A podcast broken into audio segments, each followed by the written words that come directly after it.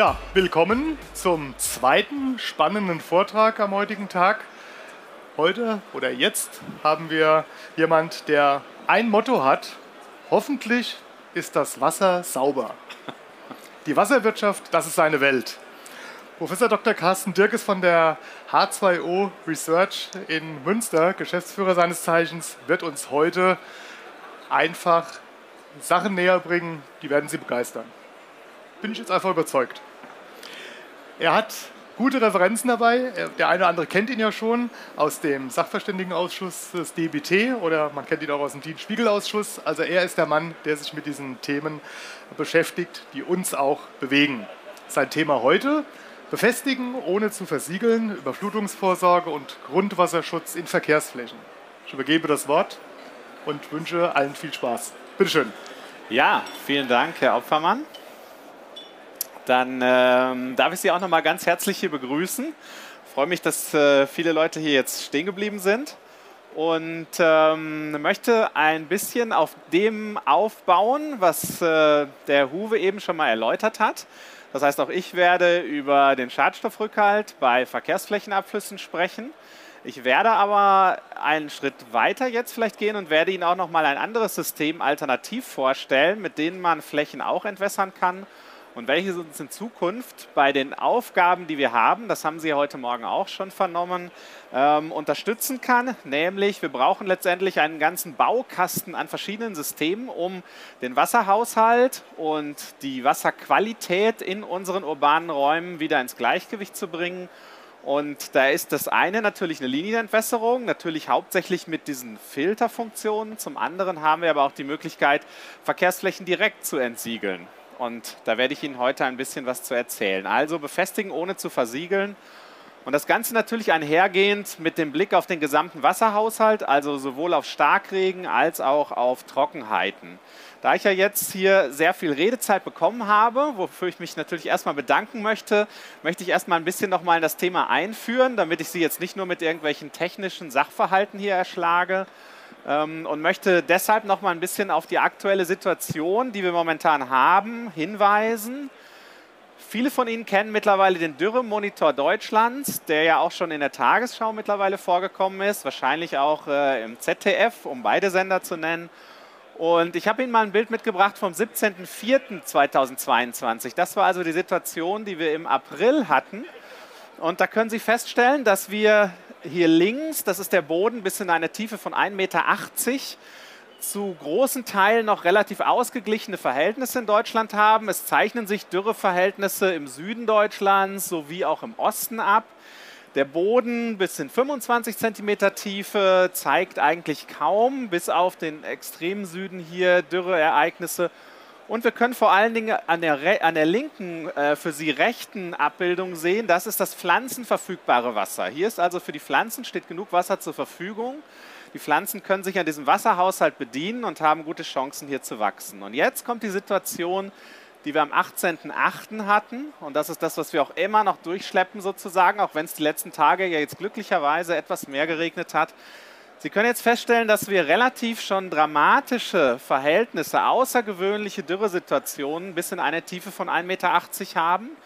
Und das eigentlich fast im gesamten ähm, Teil Deutschlands. Einzige Ausnahme bilden so der Norden, Niedersachsen, Schleswig-Holstein, wo wir etwas mehr Niederschläge hatten.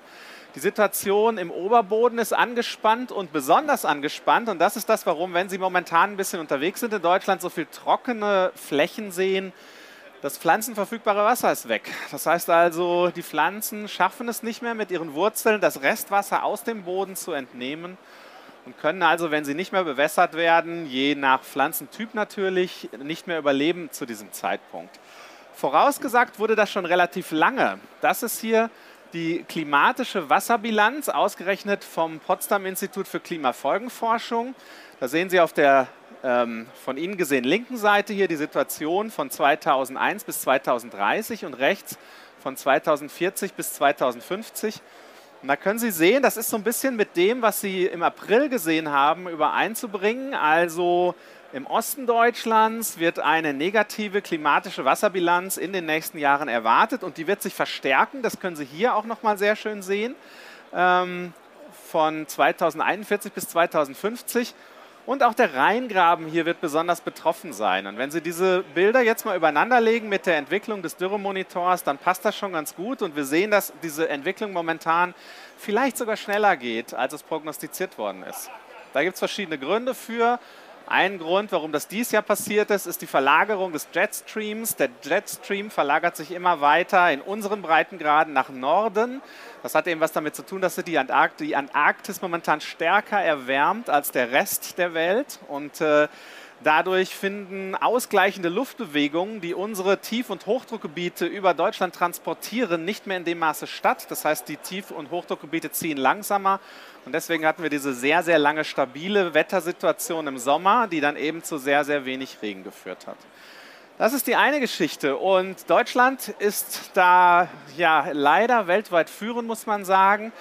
Gibt ein Projekt von der NASA, GRACE nennt sich das. Da wird das schwere Feld der Erde vermessen, schon seit sehr, sehr vielen Jahren.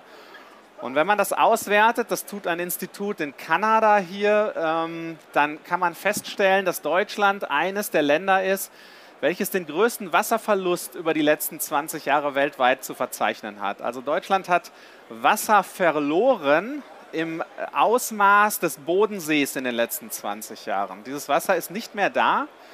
Und wir können das eben messen, indem wir Deutschland sozusagen vom Gewicht her, von der Masse her vermessen. Und Deutschland ist leichter geworden. Und da wir nicht viel exportieren, kann es nur das Wasser sein, was verloren gegangen ist. Also dramatische Situation. Vor allen Dingen auch, ich habe es eben ja auch schon vernommen in dem Vortrag vorher, ähm, wenn wir mal auf die Kornkammern Europas gucken, zum Beispiel die Ukraine, dann sehen wir, dass die genauso schlecht dastehen.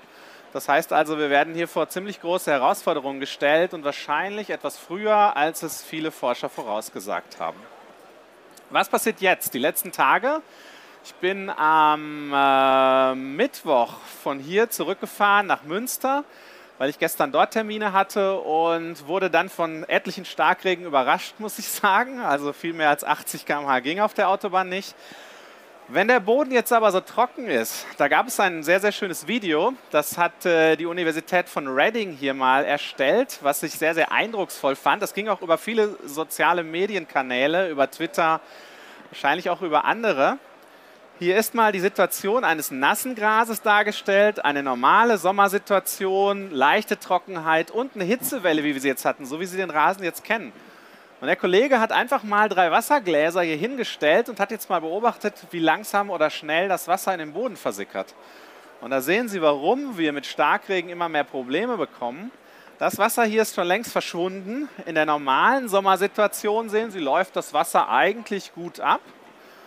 Und in der Situation nach der Hitzewelle sehen Sie, passiert so gut wie gar nichts. Das heißt also, in den äh, Minuten und in den Stunden nach dem Regenereignis ist der Boden überhaupt nicht mehr in der Lage, das Wasser aufzunehmen. Sie bekommen Oberflächenabfluss, vor allen Dingen von Flächen, die wir als durchlässig betrachten. Das heißt, die in unseren Bemessungen für die Kanalisationssysteme als durchlässig oder teildurchlässig betrachtet werden. Sie sehen hier, da ist nichts mehr durchlässig gerade. Und das ist eben, ähm, finde ich, da muss man jetzt eben wahrscheinlich neue Wege finden, um mit so einem Thema umzugehen. Und deswegen ist es auch so wichtig, da komme ich jetzt auf meinen Vorredner zurück, dass solche Rinnensysteme zum Beispiel mit diesen technischen Substraten, die diese Bioturbation haben ähm, und ausreichende Durchlässigkeiten immer aufweisen. Das heißt also auch nach längeren Trockenperioden noch sehr, sehr gute Infiltrationsleistungen liefern und also wirklich zielsicher entwässern, was solche Flächen jetzt eben in diesem Falle nicht mehr tun. Ja, ich habe Ihnen auch mal ein Beispiel mitgebracht, wie sowas dann nachher aussieht. Australien baut sehr viel ja, ähm, Regenwasserbewirtschaftungsanlagen, auch sehr viel grüne Anlagen. Das ist mal so eine typische Mulde. Ganz interessant, die ähnliche Mulde sehen Sie hier auf dem Parkplatz direkt vor dem äh, Hauptgebäude. Ähm, ob man die jetzt schön finden muss, weiß ich nicht. Die sieht natürlich jetzt etwas technisch aus. Aber was ist hier passiert? Das ist eine äh, Anlage in Queensland gewesen. Und Queensland zeichnet sich von dem Klima auch dadurch aus, dass wir im Sommer sehr, sehr lange Trockenperioden haben. Vier, fünf Wochen, manchmal drei Monate. Was passiert jetzt hier? Hier ist, wird mit Vegetation gearbeitet, aber diese Vegetation ist natürlich nicht mehr in der Lage zu überleben und so ein Supermarktparkplatz sorgt natürlich auch nicht dafür, dass das bewässert wird. Das heißt also, die Pflanzen sterben ab. Und was jetzt hier passiert ist, das sehen Sie, wenn keine Pflanzen mehr da sind und auch kein Lebewesen mehr da ist, dann verschlemmt diese Oberfläche, sie kolmatiert. Das heißt also, wenn Sie jetzt die nächsten Regenereignisse bekommen, der, die ganzen Feinstoffe setzen jetzt hier diesen Boden in dem Falle zu und irgendwann, und diese Situation haben wir dort relativ oft, fängt es an, dann nach Regen sich hier Wasser einzustauen. Und das ist unter solchen klimatischen Bedingungen wie in den Tropen und Subtropen natürlich besonders kritisch, weil sie dann sofort hier Mosquito-Breeding bekommen. Ähm, die, das Wasser fängt natürlich auch an, sofort in ähm, anorganische, in an oxische Verhältnisse zu gehen. Das fängt also an zu stinken und diese Anlagen funktionieren nicht mehr. Und äh, insofern ist es wichtig, wenn man solche grünen Anlagen verwendet, dass man die auch wirklich grün hält oder sich überlegt, sind die klimatisch überhaupt an der richtigen Stelle hier? Also einfach eine Mulde zu bauen und zu sagen, da muss ich jetzt nichts machen, die nächsten 20 Jahre sehen Sie hier dran, funktioniert nicht. Das Wasser, was wir nicht hatten, war woanders und das wollte ich Ihnen auch noch mal eben zeigen. Ähm, das ist eine Stadt, in der ich mittlerweile immer mehr arbeite, die eigentlich für Entwässerungssysteme nicht so bekannt war. Deswegen haben sie auch leider vergessen, die meisten zu bauen. Dubai. Wenn wir jetzt mal ähm, 100 Kilometer weiter gehen, kommen wir in ein weiteres Emirat, Fujairah. Und als wir diese Situation hatten, das Bild, was ich Ihnen gezeigt habe, ähm, dieser, diese starke Dürreperiode, passierte hier also Folgendes. In dieser Wüstenregion am Golf hat es dafür richtig geregnet. Die haben nämlich genau den umgekehrten Fall gehabt. Das heißt, hier war ein Tiefdruckgebiet, welches sich auch nicht bewegt hat. Und es hat dann angefangen zu regnen. Und Sie sehen es hier, wie das Ganze dann ausgegangen ist. Das heißt 250 Millimeter Niederschlag an einem Tag. Sie erinnern sich an unsere Situation im Ahrtal, wo wir über 100 Millimeter geredet haben. Wir reden hier über 255. Dieses Wasser trifft auf Böden, die total ausgetrocknet sind. Und dann führt das eben zu solchen Ergebnissen. Das heißt also, wir bekommen immer mehr diese sehr starken Gegensätze von Trockenzeiten und Starkregen. Und ich glaube, es ist das, was wir dieses Jahr gesehen haben, was wir dieses Jahr gelernt haben. Und ähm, wir kennen das aus Deutschland ja auch. Hier mal ein Beispiel jetzt aus Berlin. Dieses Beispiel bringe ich immer ganz gerne, obwohl es schon fünf Jahre her ist. 28.06.2017 auch 200 mm Niederschlag in der Innenstadt. Das war ein ganz interessanter Tag, weil ich an diesem Tag eine Fachexkursion zu Regenwasserversickerungsanlagen geleitet habe. Äh, mit ungefähr 50 Personen. Wir sind da mit dem Bus losgefahren morgens. Um 11 Uhr begann es zu regnen. Ungefähr die Hälfte der Teilnehmer haben wirklich bis zum bitteren Ende um 17 Uhr durchgehalten. Wir, uns lief das Wasser aus den Schuhen wieder heraus. Aber es war sehr eindrucksvoll, weil jeder, der dabei war, wird nur noch Versickerungsanlagen bauen, weil man hat gesehen, dass die wirklich funktioniert haben während der Rest des Entwässerungssystems wie hier völlig zusammengebrochen war. Also es war noch nicht mal möglich. Ich wollte abends noch mit dem Auto da aus Berlin rausfahren. Es war nicht möglich. Also ich musste mir ein Hotel suchen musste dann dort leider übernachten. Okay.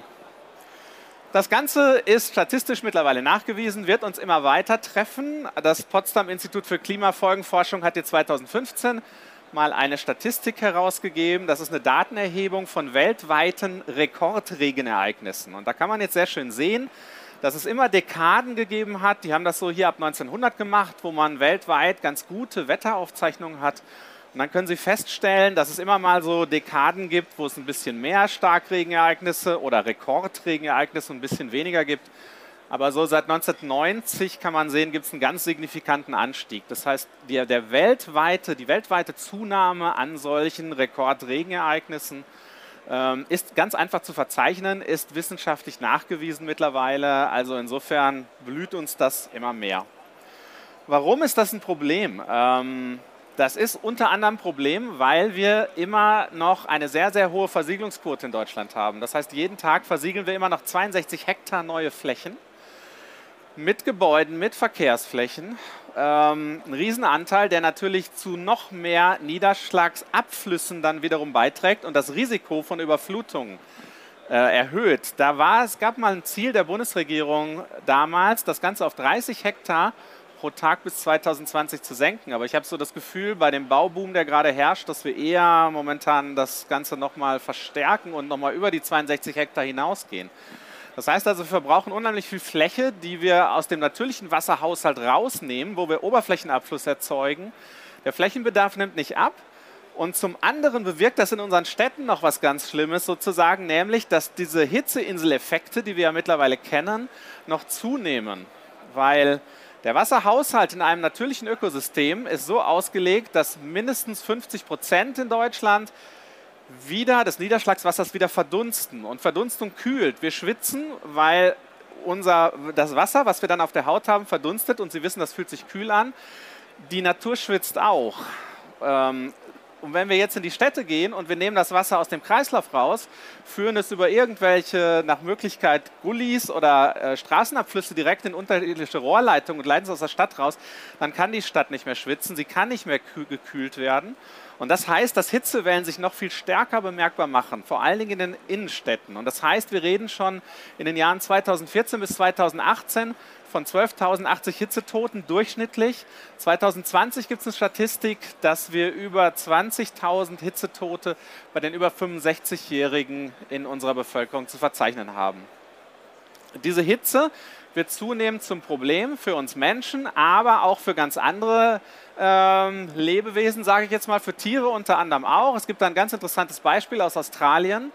Dort gibt es einen Flughund, der sogenannte schwarze Flughund, ein pflanzenfressendes Individuum, was normalerweise in den Wäldern wohnt.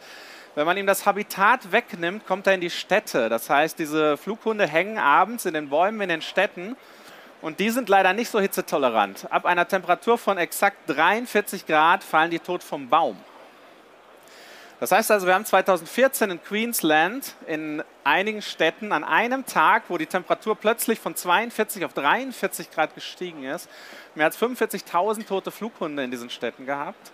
Ähm, und da kann man sehen, was ein, zwei Grad ausmachen. Wenn wir immer hier darüber reden, wir reden, wir wollen die Erderwärmung auf 1,5 Grad begrenzen. Wir werden wahrscheinlich noch nicht mal 3 Grad schaffen. Vielleicht landen wir bei 4 Grad dann kann man sehen, was das mit Ökosystemen macht. Und ich glaube, das ist ganz, ganz wichtig. Das sind nicht nur 1,5 Grad, sondern das hat massive Auswirkungen auf unser ganzes Leben und auf unsere äh, Städte vor allen Dingen eben auch. Das heißt also, durch die Flächenversiegelung fördern wir nochmal die Überhitzung der Städte. Der Rückgang der Verdunstungskühlung, den können wir schon ganz klar zu verzeichnen. Die Luft wird immer trockener und wir nehmen natürlich auch sozusagen unseren Rettern, die ich da hinten auch alle so schön sehe, nämlich den Bäumen das Wasser. Weil wenn ich es direkt abführe in die Kanalisation und aus der Stadt rausleite, ähm, dann hat der Baum keine Chance mehr an das Wasser ranzukommen. Wir müssen den bewässern momentan. Viele alte Stadtbäume sterben. Und im Hinblick auf die Bäume sind wir eigentlich schon ein bisschen spät dran, weil äh, ich habe mittlerweile von vielen meiner Kollegen gehört, dass wenn ich jetzt einen kleinen Baum pflanze, der die Aufgabe haben soll, die Stadt in Zukunft zu kühlen, zu verdunsten, zu beschatten und so weiter, bis der das wirklich kann, vergehen teilweise 50 Jahre. Das heißt, wenn wir jetzt bauen, sind wir eigentlich schon ein bisschen spät dran. Wir müssen auch Ad-Hoc-Lösungen finden, wie wir die Städte aktiv kühlen können. Ja, solche Bilder kennen wir. In Bochum zum Beispiel setzt man Wasserwerfer ein. In meiner Umgebung, das ist eine Straße zwei Blocks von mir entfernt, finden Sie überall solche IBCs, die die Stadt Münster hier aufgestellt hat. Man kann Baumpatenschaften übernehmen. Es befinden sich dann so Wassersäcke an den Bäumen. Man kann dann dieses Wasser jetzt dem Baum zur Verfügung stellen. Hier wird dann mit Trinkwasser bewässert, was eigentlich Wahnsinn ist, weil auf der anderen Seite führe ich das Wasser, das unerwünschte Abwasser aus der Stadt raus. Und dann führe ich Trinkwasser wieder in die Stadt rein und gebe Trinkwasser mit viel zu hart, viel zu hohem pH-Wert an unsere Bäume, was ich ja eigentlich in der Stadt schon hätte. Also ich glaube, wir müssen da sehr, sehr deutlich umdenken. Und äh, dass diese Hitzebelastung da ist, können Sie hier mal sehr schön sehen. Das ist eine Studie jetzt nur für die nordrhein-westfälischen Städte, die vor ein paar Jahren rausgekommen ist, vom Landesumweltamt. Und da kann man auch sehen, dass dieser Effekt, dieser Hitzeinseleffekt, den wir in den Städten sehen, sehr stark von der Größe der Stadt abhängt. Das heißt also Nordrhein-Westfalen, die größte Stadt Köln, mit über einer Million Einwohner, da können Sie sehr schön sehen, liegen wir bei einem Delta, also Temperaturunterschied vor allen Dingen nachts zwischen dem Umland und der Stadt von 8 Grad Celsius. So, wir stehen ziemlich auf verlorenem Posten, weil wer das schon länger untersucht, sind die Niederlande. Amsterdam war eine der ersten Städte, die in Bezug auf den Urban Heat Island Effekt untersucht worden ist. Und hier war ich am Anfang auch sehr erstaunt, weil Amsterdam, jemand, der mal da war, weiß, ist von Grachten durchzogen. Wir haben eigentlich kühlende Elemente, Verdunstungselemente in der Stadt. Wenn Sie sich aber den Urban Heat Effekt angucken, dann sehen Sie Zonen mit 9 bis 10 Grad Temperaturunterschied. Bei Köln waren wir bei 8. Die betreffen das gesamte Stadtzentrum von Amsterdam, was durch Gewässer durchzogen ist ja eigentlich. Und da können Sie sehen, dass diese reine Verdunstung dieser offenen Wasserflächen gar nicht so schrecklich viel bringt. Deswegen brauchen wir die Bäume, weil so ein Baum kann viel mehr verdunsten. Ein so ein Baum, wie da hinter mir steht, kann 500 Liter am Tag verdunsten. Von der oberen Wasserfläche, von einer freien Wasserfläche bekommen Sie gar nicht so viel. Das heißt also, ganz wichtig, dass auch hier, deswegen führen wir hier gerade auch ein sehr, sehr großes Projekt im neuen Westen von Amsterdam durch, wo wir jetzt auf Verkehrsflächen verdunsten einfach gezielt. Da kann gar nicht versickert werden. Der Grundwasserspiegel steht 30 Zentimeter unter der Oberkante. Das Wasser soll aber zwischengespeichert werden auf den Verkehrsflächen und soll komplett wieder verdunstet und den Pflanzenstandorten, den Baumstandorten an diesem Standort zur Verfügung gestellt werden. Ja, es gibt zum Glück eine Entwicklung hier, die zwar ein bisschen kontrovers diskutiert wird momentan, aber die mittlerweile seit März ähm, ratifiziert ist und das ist das sogenannte Merkblatt DWA M102 bzw. BWK M3-4 oder 102-4. Und da geht es um den Wasserhaushalt. Und in Zukunft soll der Wasserhaushalt in Deutschland in unseren neuen Siedlungsgebieten und entwässerungstechnisch überplanten Siedlungsgebieten möglichst nah an seinem Ursprungszustand liegen, also an seiner unbebauten, an seinem unbebauten Vorbild. Das heißt also, in Zukunft muss der Planer eine Wasserhaushaltsbilanzierung aufstellen. Wenn jetzt also ein Neubaugebiet sozusagen geplant wird, dann nimmt er sich den Niederschlag, den kennen wir aus langjährigen Daten, und dann kommt der neue Faktor da rein. Er muss jetzt die Verdunstung, die Evapotranspiration mit in seine Bemessung, in seine Berechnung aufnehmen. Und dann natürlich die Abflüsse, die wir sowieso betrachten, also einmal der Grundwasserabfluss, und der Oberflächenabfluss in die Vorfluter. Und diese Faktoren, also N, V und der G, Grundwasserbürtige und der Oberflächenabfluss A, sollen nach der Bebauung ungefähr so aussehen mit Abweichungen von 5 bis 10 Prozent, wie es vor der Bebauung der Fall war. Und da kommt jetzt eben eine ganz große Herausforderung auf uns zu, weil die Verdunstung in der Stadt wieder ins Gleichgewicht zu kriegen, ist gar nicht so ganz einfach. Verkehrsflächen sind da erstmal kontraproduktiv, weil sie unter anderem sehr viel Schadstoffe enthalten. Das heißt, wir können das Wasser gar nicht so ohne weiteres verwenden. Wir müssen das erstmal reinigen, das ist der erste Punkt. Zum Zweiten darf das Wasser dort nicht stehen, dann wäre die Verkehrssicherheit natürlich gefährdet. Also ist auch ein Sicherheitsaspekt. Und äh, insofern müssen wir jetzt neue Bausteine haben. Gründächer zum Beispiel bieten sich natürlich hier an, aber im Verkehrsflächenbereich haben wir kein adäquates Mittel momentan. Und da müssen wir jetzt gucken, wie wir da in Zukunft vorgehen können.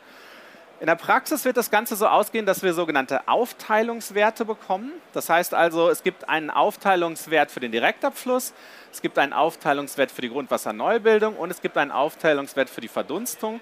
Diese ergeben zusammen 1, das heißt, Sie bekommen so Faktoren. Wenn Sie zum Beispiel 50% Verdunstung haben, dann ist der Verdunstungsfaktor 0,5 und das muss jetzt in Zukunft in die Bewertung mit einbezogen werden. Warum das nicht so einfach ist, habe ich schon gerade gesagt. Regenabflüsse sind der größte Verschmutzer unserer Oberflächengewässer und unseres Grundwassers auch. Das heißt, das haben Sie auch beim Huwe eben schon sehr schön gehört. Sonst hätte sich die Firma Hauraton nicht auf den Weg gemacht und äh, so eine effektive Reinigungsanlage entwickelt.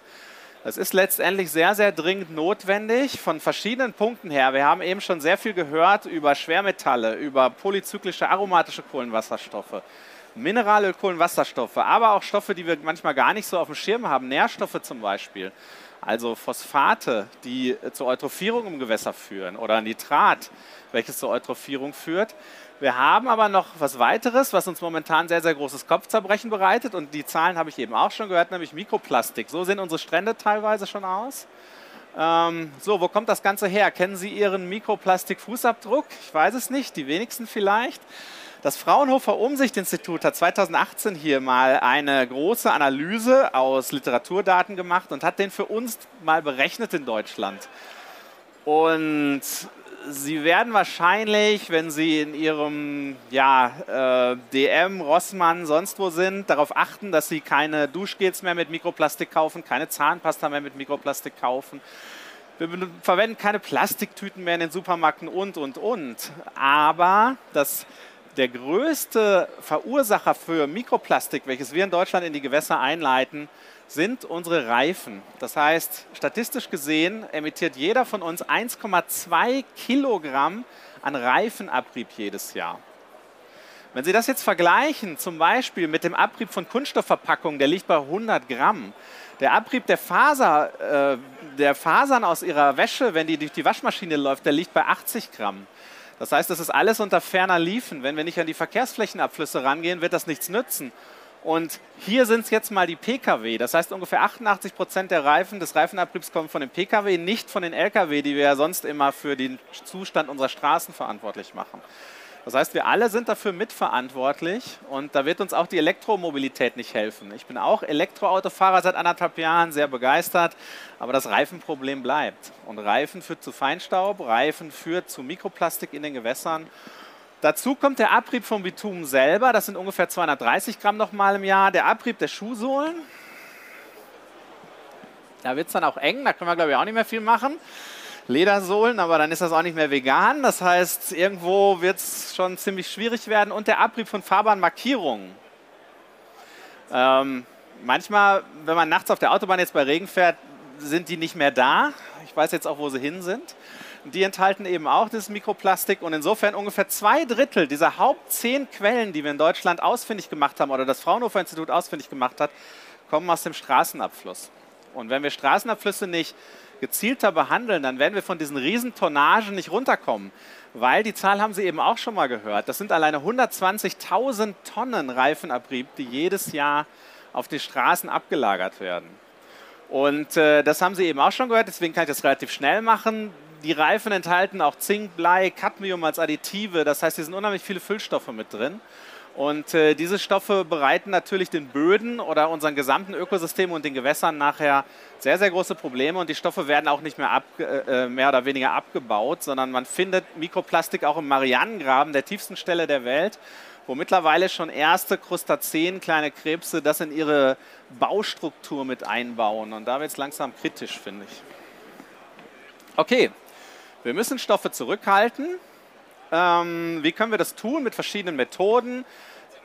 Sedimentation absetzen war so der klassische Weg, wie wir das früher gemacht haben. Das klassische ähm, Regenklärbecken zum Beispiel. Aber da kommen wir heute nicht mehr weit mit, weil, und das haben Sie eben auch schon gehört, wir eigentlich teilweise noch die falschen Stoffe behandelt haben. Das hier ist eine Verteilung jetzt, die haben Sie eben schon mal so ähnlich gesehen, der Partikelgrößen von den Schwermetallen Blei, Kupfer, Cadmium, Zink und der polyzyklischen aromatischen Kohlenwasserstoffe in Straßenabflüssen. Und da können Sie sehen, dass die teilweise sehr fein sind. Das heißt, die fangen hier irgendwann mal so bei einem μ vielleicht an, per Definition bei 0,45. Und wir haben so ein großes Maximum, so einen Bereich von maximal 100 μ. Das heißt, es sind sehr, sehr feine Stoffe, die lassen sich sehr, sehr schlecht absetzen. Die lassen sich jetzt besser durch Filtrationsmechanismen aus dem Wasser rausholen. Mikroplastik betrifft den Bereich von 0,45 μ bis ungefähr 5 mm. Wir behandeln bei den Prüfverfahren, die wir haben für Regenwasserbehandlungsanlagen, meistens Stoffe, die sind ein bisschen feiner. Das war unser früherer Parameter, den nennen wir AFS Fein oder AFS 200, der geht dann bis 200 μ. Der neue Parameter in den DWA-Regelwerken ist das AFS 63. Das heißt also, jetzt betrachten wir nur noch diesen Bereich von 0,45 Mikrometer bis 63 Mikrometer. Und wir haben aber auch daneben noch gelöste Stoffe, also zum Beispiel die Schwermetalle. Und die können wir mit Sedimentationsanlagen gar nicht aus dem Wasser rausholen. Das heißt also, wenn die in stärkerem Maße vorhanden sind, brauchen wir definitiv Filtrations- und Adsorptionsanlagen. Die Filtration steht uns davor zur Verfügung, als sowohl Oberflächen- als auch Volumenfiltration. Das ist das, was Hauraton so vorbildlich in diesen Rinnen macht. Zum anderen aber auch dann für die Schwermetalle hauptsächlich, die jetzt eben gelöst vorkommen, aus ganz, ganz vielen Quellen. Also womit man gar nicht so unbedingt rechnet. Schwermetalle kommen zum Beispiel auch in Ölen vor als Additive. Sie kommen im Asphalt vor, sie kommen jetzt in Fahrzeugbatterien vor, in den Motoren, in Reifen, in Bremsbelägen, ganz viel Kupfer unter anderem. Deswegen verbietet zum Beispiel Kalifornien ab dem Jahr 2025 kupferhaltige Bremsbeläge als erstes Land oder Staat der Welt. Ähm, und die können wir dann wiederum über andere Prozesse, zum Beispiel Sorptionsprozesse aus dem Wasser rausholen. Das heißt also, geladene Ionen werden hier an geladenen Oberflächen, das sind meist positive Ionen, Kationen in dem Falle, an geladenen Oberflächen in diesen Filtermedien herausgeholt. Und dann ist das Wasser, wenn wir es abgeben, entweder ins Oberflächengewässer oder in das Grundwasser, dann hoffentlich sauber eben. Und dafür gibt es jetzt gewisse Nachweise. Das haben Sie eben schon gehört. Es gibt die sogenannte DBC-Zulassung, die Zulassung des Allgemeinen, äh, des Deutschen Instituts für Bautechnik in Berlin. Die kennen Sie jetzt von der Firma Hauraton schon, weil nämlich diese Rinnenelemente solche Zulassungen haben. Aber vielleicht wissen viele von Ihnen noch nicht, dass es das zum Beispiel auch für wasserdurchlässige Pflasterbeläge gibt. Also zum gleichen Zeitpunkt, wo wir damals im Jahr 2000 nämlich beim DBT angefangen haben, uns Gedanken über Prüfverfahren und Zulassung zu machen, haben wir gleich zwei Prüfverfahren entwickelt. Also das Prüfverfahren für Rinnen, für Schachtanlagen, Filteranlagen im weitesten Sinne und zum anderen aber auch für wasserdurchlässige Flächenbeläge. Die Verfahren sind ähnlich aufgebaut. Wir gucken uns die gleichen Schadstoffe an, die in dem gleichen Maße letztendlich zurückgehalten werden müssen. Und äh, solche wasserdurchlässigen Flächenbeläge, Flächenbeläge können also genauso eine ABZ, eine allgemeine bauaufsichtliche Zulassung erhalten, wie diese Filterrinnen und wie alternative Filtersysteme auch. So, was ist dafür bei einem Flächenbelag notwendig? Einerseits die Hydraulik, genauso wie bei der Rinne auch. Sie haben eben gelernt, wenn Sie die Rinne haben und das Substrat, dann haben Sie darüber noch ein Retentionsvolumen. Das heißt, wenn jetzt mehr Wasser ankommt, als das Substrat direkt aufnehmen kann, muss das Wasser zwischengespeichert werden. Das passiert im oberen Bereich der Rinne, dann versickert das Wasser. Das geht bei einem Flächenbelag nicht. Sobald dort Oberflächenabfluss auftritt, kommt es zu Überflutung. Das Wasser läuft von der Fläche ab, läuft dahin, wo wir es nicht haben wollen. Also müssen wir den Wert der Versickerungsfähigkeit und den KF-Wert viel höher ansetzen. Und der ist jetzt vom DBT festgelegt worden mit 270 Liter pro Sekunde und Hektar. Das ist der Wert, den ein wasserdurchlässiger Flächenbelag, der diese bauaufsichtlichen Zulassungskriterien erhält, dauerhaft infiltrieren muss. Das ist auch noch ganz wichtig. Sie haben nämlich eben schon eine Reinigung gesehen. Ich zeige Ihnen gleich nochmal eine Reinigung, diesmal von einem Flächenbelag, die nämlich so ähnlich funktioniert. Das heißt, die 270 muss er dauerhaft leisten.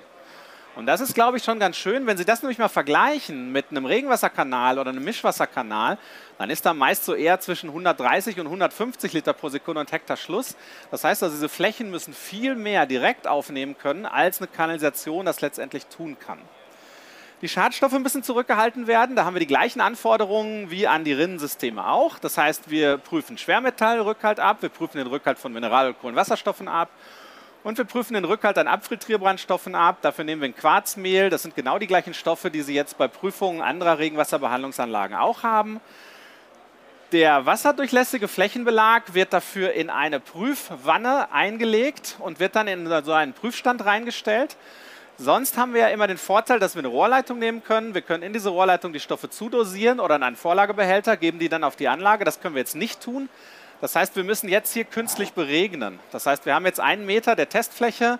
Es wird beregnet. Feststoffe werden direkt auf die Fläche aufgegeben. Gelöste Stoffe wie Schwermetalle werden in einen Vorlagebehälter angemischt und werden dann über die Anlage gegeben. Im unteren Bereich fängt man das Sickerwasser ab und es gibt dann genauso ein Prüfschema, wie es für die anderen Beläge auch geht. So können Sie sich das vorstellen, wird der Einbau durchgeführt. Ähm, der Flächenbelag an sich besteht aus der Bettung, die wird hier eingebaut. Dann kommt der Pflasterstein in diesen Rahmen, in den Prüfrahmen und dann wird er verfugt. Das heißt, die bauaufsichtliche Zulassung bezieht sich immer auf das Gesamtgebilde, Oberflächenbelag, die Betonsteine selber oder auch Natursteine, die Fugenfüllung und die Bettung.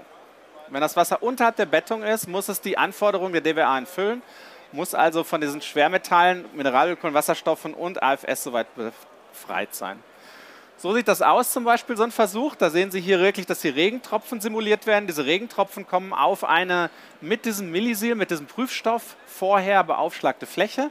Und dann misst man eben im Ablauf, wie viel von diesen Stoffen da noch ankommen.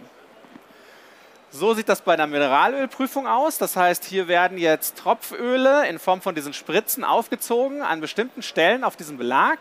Dann zieht man die Stempel der Spritzen, das Öl tropft über mehrere Minuten auf einen nassen, das ist wichtig, Belag drauf. Ein trockener Beton kann sowas immer gut aufnehmen. Beim nassen Belag ist das schon schwieriger, der wird also vorbewässert. Dann lässt man das Öl auf den Belag tropfen und dann simuliert man einen relativ starken Regen. Und bei diesem Regen misst man dann im Ablauf, wie viel von den Kohlenwasserstoffen noch im Ablauf dann zu sehen sind. Und jetzt kommt noch ein ganz wichtiger Punkt. Wenn Sie schon mal mit wasserdurchlässigen Flächenbelägen gearbeitet haben, die gibt es ja schon lange, so seit den 90er Jahren, da waren ungefähr die Anfänge dieser Technik, dann werden Sie nicht nur gute Erfahrungen gemacht haben. Die setzen sich mit der Zeit zu. Und zwar von diesen Stoffen, die ich Ihnen gerade erläutert habe. Also muss man einen solchen Belag auch reinigen können, so wie wir das bei der Rinne eben sehr schön gesehen haben. Und das funktioniert so ähnlich wie bei der Rinne auch. Ich zeige Ihnen das gleich mal mit äh, auch einem Feldversuch hier oder einer Reinigung, die wir in den Niederlanden durchgeführt haben oder die ich begleitet habe. Aber diese Reinigung dieses Belages muss dem DBT auch nachgewiesen werden. Das heißt also, die Firma, die diesen Belag zur Zulassung bringen möchte, die muss eine Fläche vollständig mit diesem Millisil verschlemmen, sodass weniger als 10 Liter pro Sekunde und Hektar Restversickerungsleistung da sind. Und da muss sie mit einem geeigneten maschinellen Verfahren nachweisen, dass sie die Versickerungsfähigkeit wieder voll herstellen kann. Das ist hier zum Beispiel so eine Prüfung. Hier wird dann mit so einer Maschine dieser Flächenbelag gereinigt und Sie sehen, nach der Reinigung hat er wieder Werte von 5500 Liter pro Sekunde und Hektar gehabt. Also eine wahnsinnig hohe Versickerungsleistung.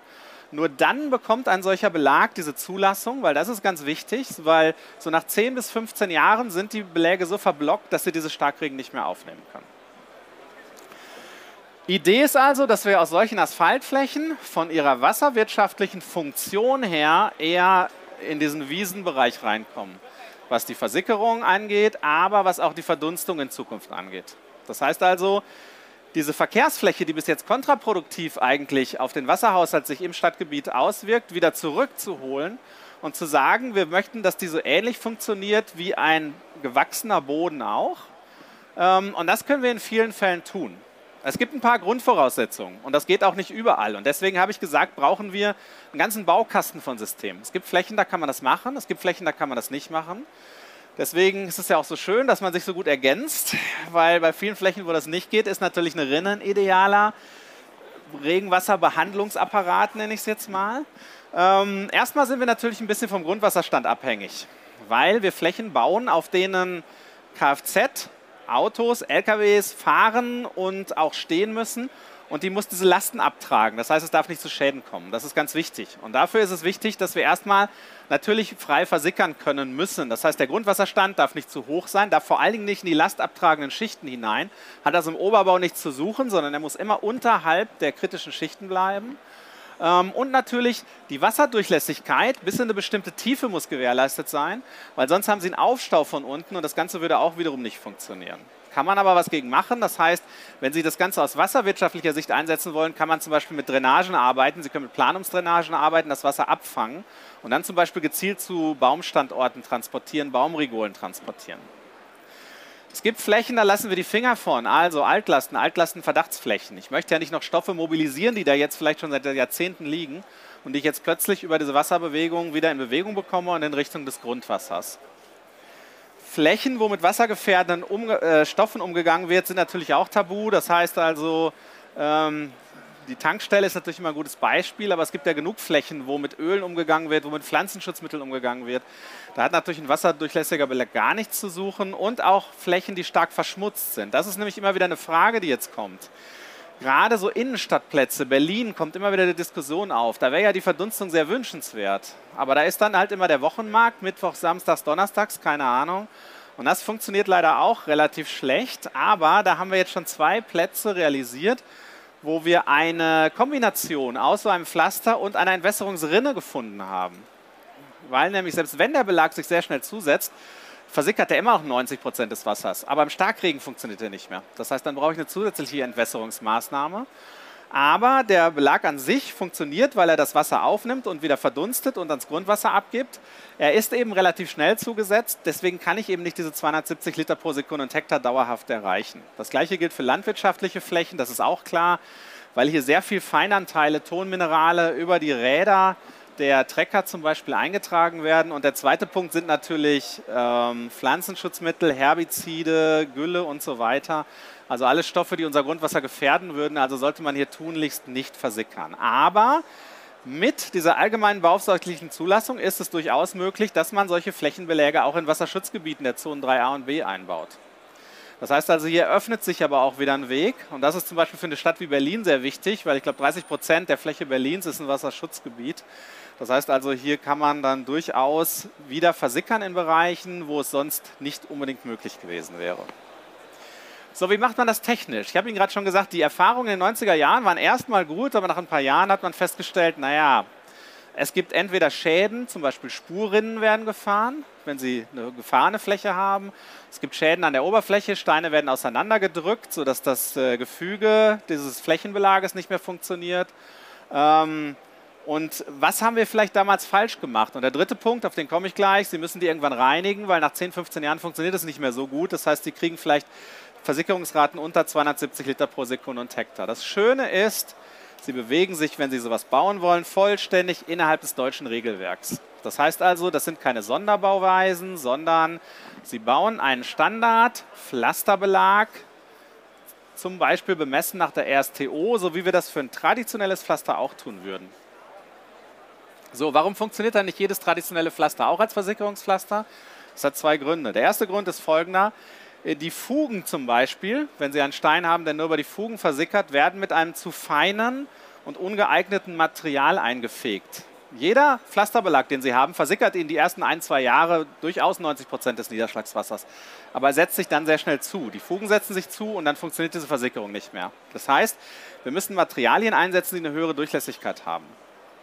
Die sind aber in unseren Regelwerken schon vorhanden. Das gilt zum Beispiel auch für den Bereich der Trag- und Frostschutzschicht und für den Bereich der Bettung. Das ist aber relativ einfach. Sie müssen nämlich nur den Feinkornanteil am unteren Bereich der erlaubten Grenze fahren. Das heißt also, in der Ausschreibung super simpel, Sie titulieren diese Schotter, zum Beispiel 045er, ganz normalen Straßenbauschotter mit UF3.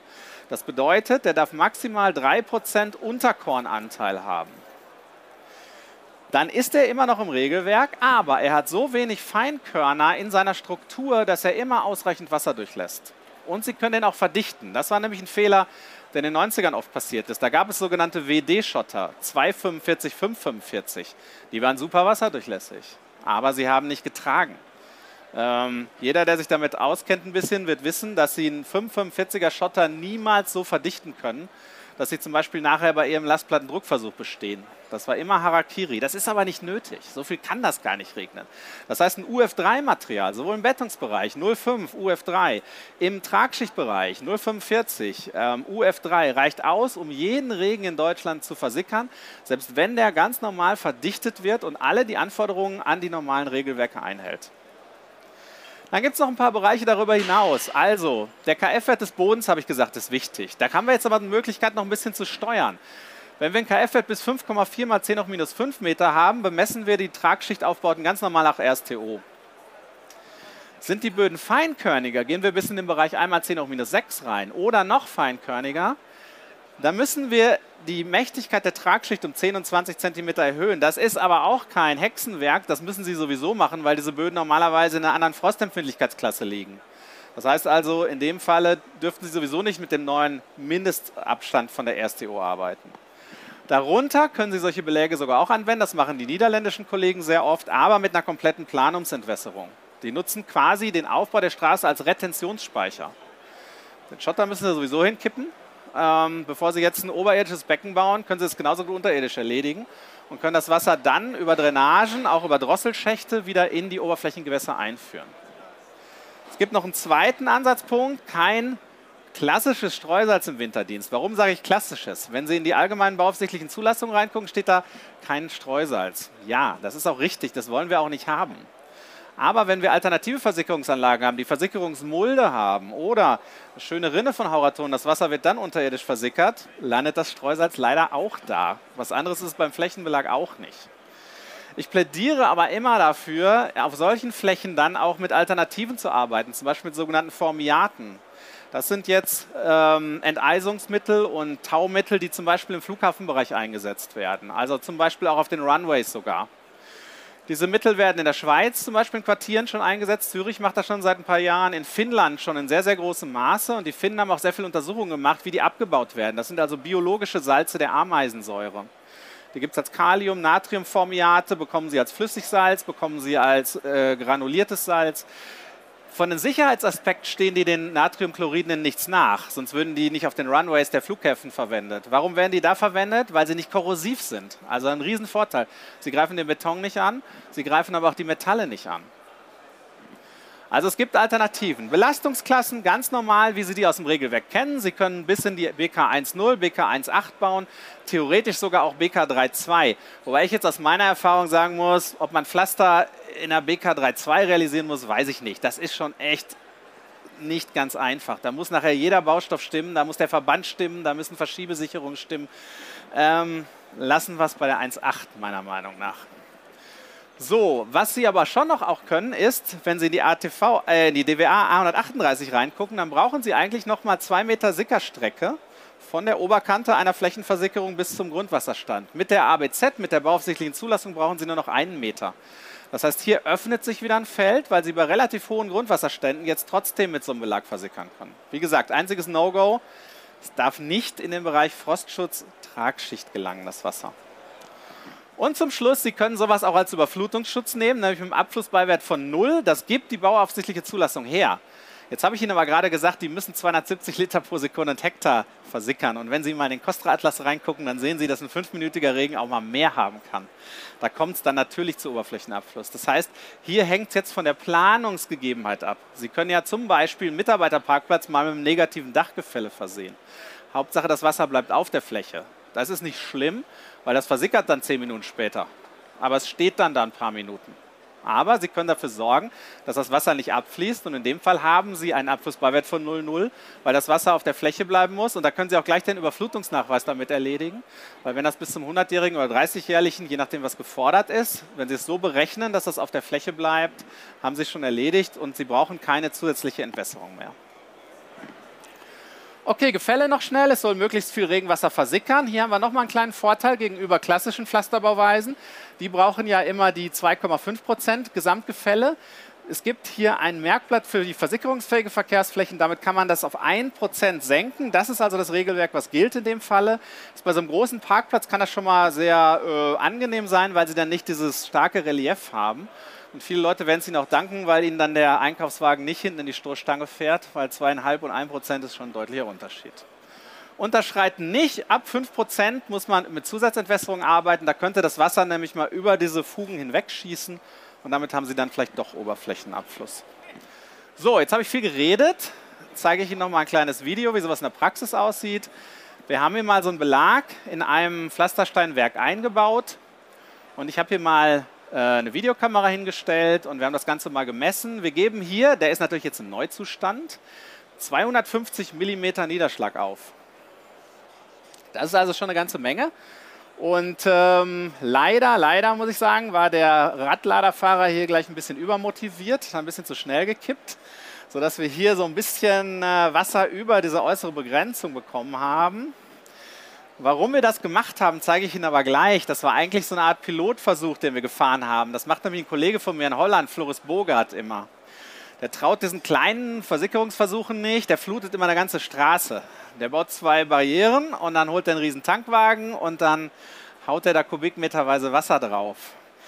Ähm, das ist ganz eindrucksvoll und wir haben uns dann gedacht, wir machen das auch mal. Und Sie können jetzt hier sehen, jetzt sind wir bei zwei Minuten, Jetzt sind wir gleich bei drei Minuten und jetzt so ungefähr trocknet die Fläche ab. Das heißt, im Neuzustand hat dieser Belag die 250 mm in knapp vier Minuten versickert. Ich glaube, das ist schon ganz eindrucksvoll. Und wir sind jetzt hingegangen, das war leider kurz vor der Pandemie und ich hätte gerne noch mehr Flächen damit gemacht, sind jetzt mal auf reale Flächen gegangen. Das ist eine Fläche in Brieselang hier, die liegt jetzt seit sieben Jahren. Haben wir unseren Rahmen wieder aufgebaut, haben die Freiwillige Feuerwehr geholt und haben dann mal hier solche Flutungen durchgeführt. Und hier war es jetzt so, hier haben wir das 100-jährliche Ereignis simuliert für Brieselang, ähm, was über 24 Stunden fallen dürfte. Das war 90 mm Niederschlag und hier hat es 17 Minuten gedauert. Also nach 17 Minuten, sieben Jahre im Einsatz, war das Wasser weg. War, glaube ich, für alle, die dabei waren, ganz schön zu sehen, weil das ist ja ein ganz normaler Pflasterbelag. Kein Mensch sieht, was der leisten kann, theoretisch. Und das ist, glaube ich, dann kriegt man das visuell einfach mal so ein bisschen mit. Ja, nach ungefähr 10 bis 15 Jahren, habe ich gesagt, da haben wir sehr viele Ergebnisse, ist dann mal die Versickerungsfähigkeit so weit erschöpft, der Belag ist kolmatiert, dass man ihn reinigen muss. Dazu haben wir auch sehr, sehr viele verschiedene Untersuchungen gemacht. Auch Kollegen von mir in Australien, die kommen immer auf die ähnlichen Ergebnisse. Kollegen von mir in Holland, in England. Das heißt, irgendwie scheinen sich die Beläge alle relativ ähnlich zu verhalten.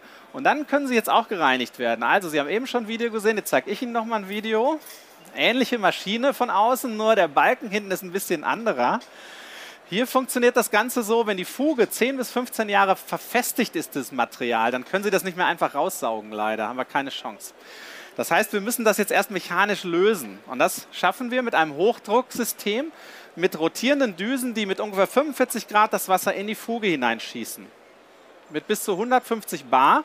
Das heißt, die lösen die oberen 2-3 Zentimeter an und dann wird sofort das Wasser abgesaugt. Mit einer starken Vakuumabsaugung, genauso wie Sie das bei der Hauraton-Rinne auch gesehen haben.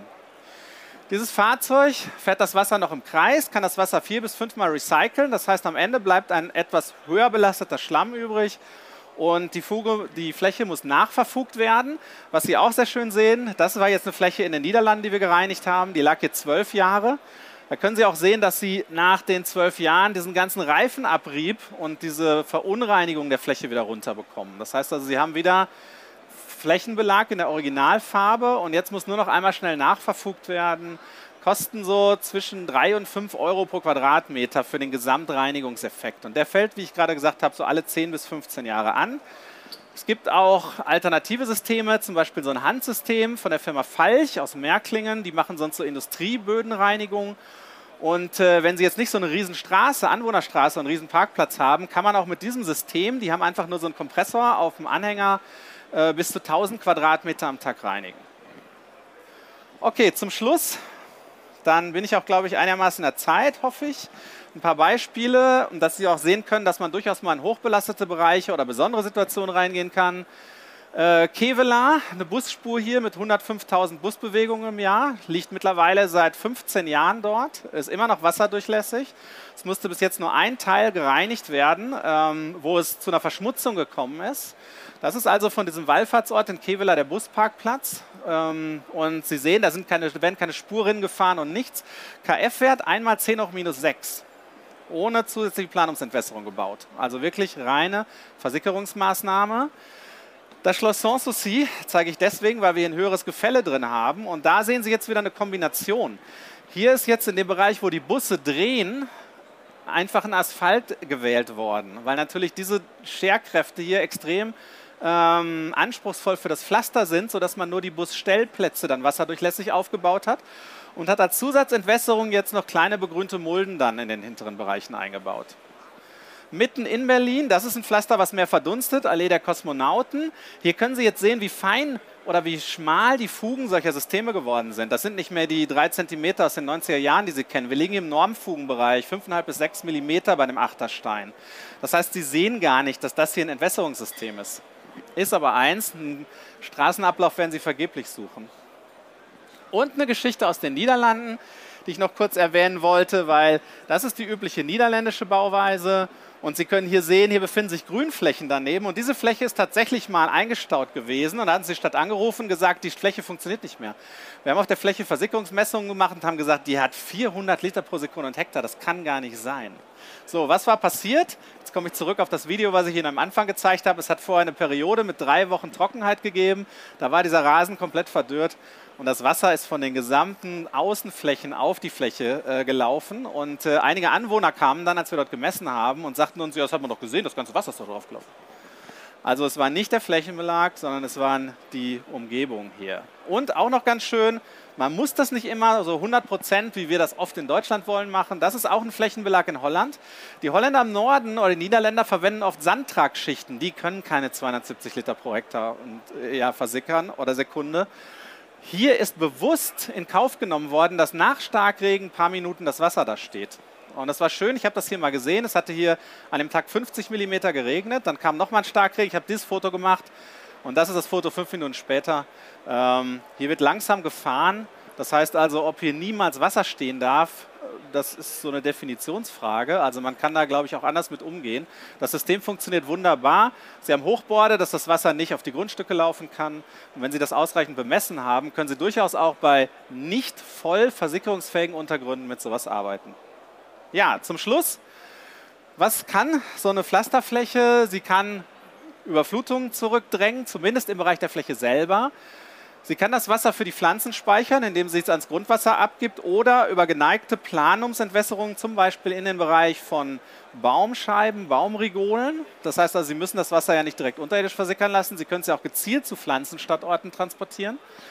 Sie verdunstet aktiv, da haben wir mittlerweile auch Werte drüber. Sie können Lärmschutz damit betreiben, das hängt jetzt von der Oberfläche des Pflasters ab. Die neuen Pflaster haben Sie an der Allee der Kosmonauten gesehen, haben keinerlei Restriktionen in ihrer Oberflächengestaltung, Formatigkeit und so weiter. Das heißt also, niemand wird mehr erkennen, dass das ein technisches Versickerungspflaster ist, sondern Sie können jedes Designpflaster mehr oder weniger zu einem solchen System umbauen. Es gibt noch Zusatzfunktionen, zum Beispiel, wenn Sie Titandioxid mit in die Oberfläche einbringen, wird sogar NO2, also in dem Fall Stickoxide, werden photokatalytisch in Nitrat umgewandelt. Da können wir jetzt eine Diskussion starten, was besser ist. Fürs Wasser wollen wir das Nitrat nicht haben. Ähm, insofern fange ich da jetzt gar nicht an. Man kann das aber machen. Und zum letzten Ressourcen schon, diese Betonsteine, die heute produziert werden, können komplett im Kreislauf gefahren werden. Also die Firma Godelmann zum Beispiel drüben in der Halle hat eine Cradle-to-Cradle-Zertifizierung Gold für ihre Pflaster. Die nehmen alte Pflastersteine zurück, brechen die auf und verwenden die wieder als komplett neuen Zuschlagstoff in der Betonproduktion. Das heißt also, es geht sogar so weit, dass man im Rahmen des, der Idee des Kreislaufwirtschaftsgesetzes Pflaster demnächst sozusagen unendlich im Kreis fahren kann. Und damit bedanke ich mich. Hoffe, dass ich jetzt nicht zu viel überzogen habe. Fünf Minuten sagt meine Uhr.